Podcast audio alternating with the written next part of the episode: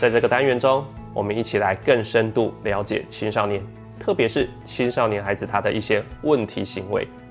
这些问题行为往往我们会感觉到很头痛，但是它背后都是有一些原因的。所以在这个单元中，我第一个会教你用创伤知情的观点来看孩子的问题行为。第二个，我们要一起来探讨孩子童年的时候发生在家里的一些不堪的一些逆境经验，到底对孩子是诅咒还是礼物呢？第三个，我们呢试着来看到孩子的这些偏差或问题行为，它其实是有功能的。当你能看到这些功能，你就会用不同的视角和不同的方式来对待孩子了。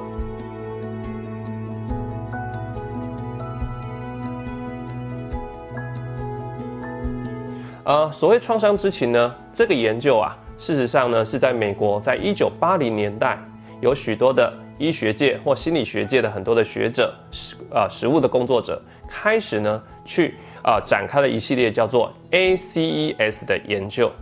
那 ACES 是什么呢？用中文讲叫做逆境童年经验，也就是小的时候成长的过程中发生的一些不堪的创伤的经验，影响了后来的适应跟发展和身心健康。之所以会开启这样的研究，事实上是来自一位美国的内科医生。他叫做费律蒂医师，费律医师呢，他非常擅长一种减肥方法。在当时啊，美国有非常多的人呢来找他求诊，所以呢，他的呢诊间常常都是爆满的。但是问题是，他发现有很多的病患，有一半以上的病患，当他们呢已经开始有点效果的时候，他们就不再来了。中断了治疗之后，他们回去之后，很快的在一个月、两个月之间，他们又恢复到原来的体重水准，也就是啊，他又复胖了。但是复胖之后，他也不会再来了。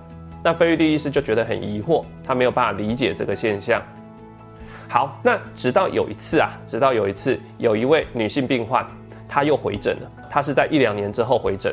那她回诊了之后呢，她告诉菲律宾医师说，她是鼓起了很大的勇气才回来的。那菲律宾医师当时都觉得很不解：你回来，我又不会骂你，我又不会数落你，我很欢迎你回来呀。那为什么你要鼓起很大的勇气，你才愿意回来呢？那这位女性病患告诉他说：“医师，其实不是你的问题，是我的问题。因为呢，当我慢慢减重，身体越来越苗条，看起来体态越来越好看，到了职场，开始呢受到同事欢迎。以前我都被冷落疏离，现在呢大家比较喜欢我，会呢找我一起出去，甚至呢会有异性，会有男生来约我，找我约会。”可是呢，每当他们对我呢做出这种呢邀请或是接近我的时候，我内心就非常非常大的恐惧。好，所以也就是当他的体重越来越下降的时候，他内心的恐惧感就不由得啊，就就开始出现了，而且呢，到最后甚至整个人被恐惧笼罩了。他发现他不能再瘦下去，再瘦下去他会呢，啊，他会非常非常的恐惧。那菲律宾斯对这件事情非常的不解。为什么一个人瘦下去之后，他会充满了恐惧呢？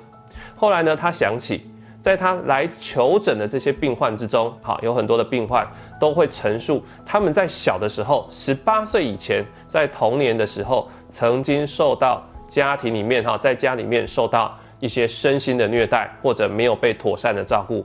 那其中有一些呢，不乏是受到家人的性侵害。所以这位女性病患其实也是。他在小的时候曾经受到他的啊家人性侵害，所以呢，他呢长大之后，他呢当他发现自己瘦下去，而别人会靠近他的时候，他的内心的创伤再度被勾起了。所以菲利医师开始去怀疑这件事情，怀疑什么呢？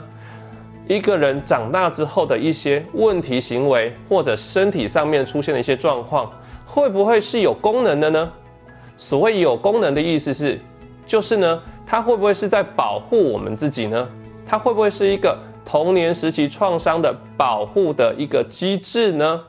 所以他就他们呢，他就集结了很多的学者，开始去做这样子的研究。好，所以呢，A C S 的研究就发现，当一个人在十八岁以前遭遇到一些呢啊不堪的童年经验，包括呢可能被家人身心虐待，可能呢没有被妥善照顾、疏于照顾，或者呢。啊，可能呢，家庭有一些失功能的现象，例如说，有人有家人呢入狱服刑啊，或家人呢有人忧郁症、精神疾病，或者呢啊有人呢啊会有情绪失控，或是家庭爸爸妈妈婚姻有问题，像这样子的一个逆境经验，会造成一个孩子他长大之后，可能在学校适应功能会有一些问题，甚至在成年之后，他可能会比较多的可能性，比别人有更多的可能性会罹患啊身体上面的疾病。包括心脏病、高血压、糖尿病，甚至癌症发生的风险都会比较高，也会比别人有更多的可能性罹患精神疾病，包括思觉失调症、忧郁症等等之类。那也会比别人更多的可能性在职业上或家庭上其他各个方面的功能会有比较大的问题。好，所以我们从这个观点来看，我们就会发现有很多的孩子他们在学校里面的适应问题，会不会可能跟他。过去在成长过程中遭遇的困境有关，或者他现在也在他家庭生活里面遭遇到困境了。如果我们可以用这样子的想法、这样的观点来看孩子的问题行为，那么这就叫做创伤知情。我们可以去理解到一个孩子的问题行为。好，不一定不不是他故意要发生的，不是他要故意要挑衅我们，而是跟他呢现在发生的困境有关，或者长久以来发生在家里面成长经验里面的创伤有关。所以，当你可以这样理解孩子的时候，你就知道很多青少年他的无理的举动或者具有破坏性的行为，他其实不是故意的，甚至他根本不是针对你。所以你要对自己讲，他不是针对我，他不是针对我。他只不过是在回应他童年的创伤经验。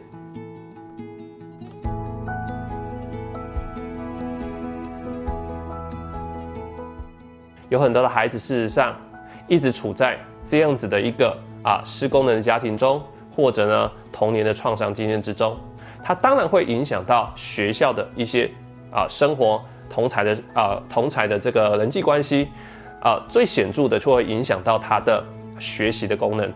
因为呢，我们的大脑，我们的大脑学习的这一块是理性的部分，叫前额叶皮皮质，而这些呢逆境童年经验对于前额叶皮质的伤害尤其严重，所以有很多的孩子从可能从国小开始就慢慢在放弃学习，到了国中，到了高中，青少年阶段，整个就开始摆烂了。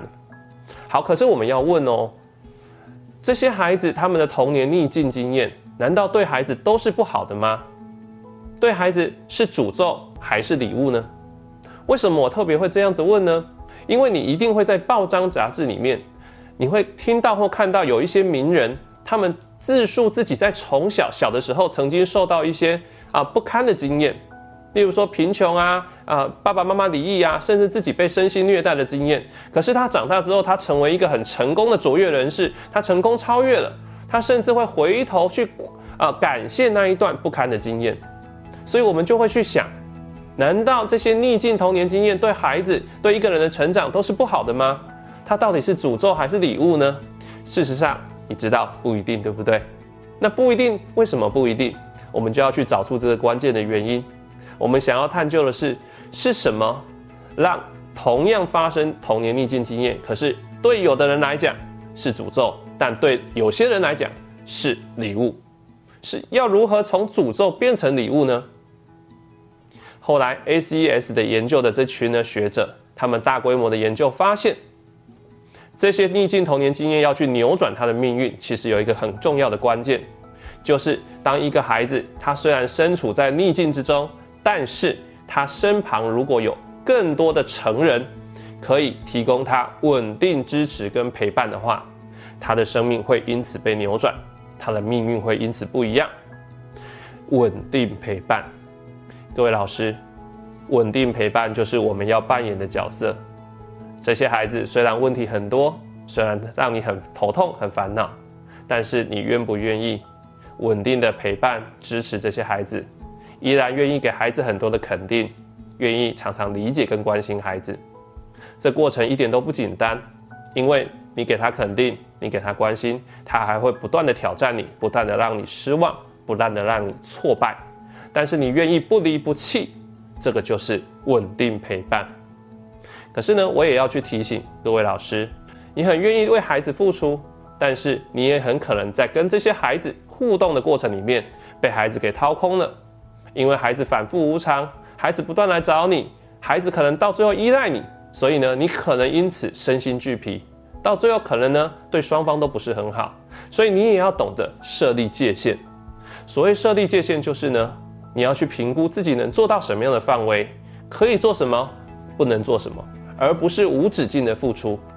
例如说，当今天有一个孩子，他因为信任你，所以他可能每一节下课都来找你聊聊。他常常他心情不好，他就来找你。可是他太频繁来找你的时候，就影响到你的备课，影响到你的休息，甚至影响到你的下班时间。那么你要不要设立界限呢？你当然可以设立界限。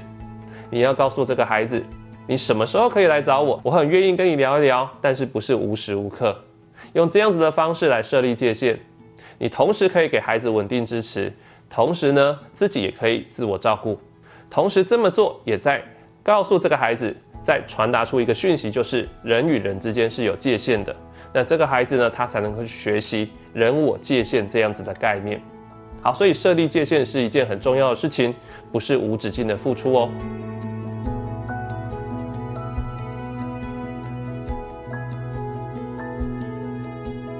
好，那最后一个部分，我们要来从创伤之情延伸过来，我们去看到很多的孩子他的偏差或问题行为其实是有功能的。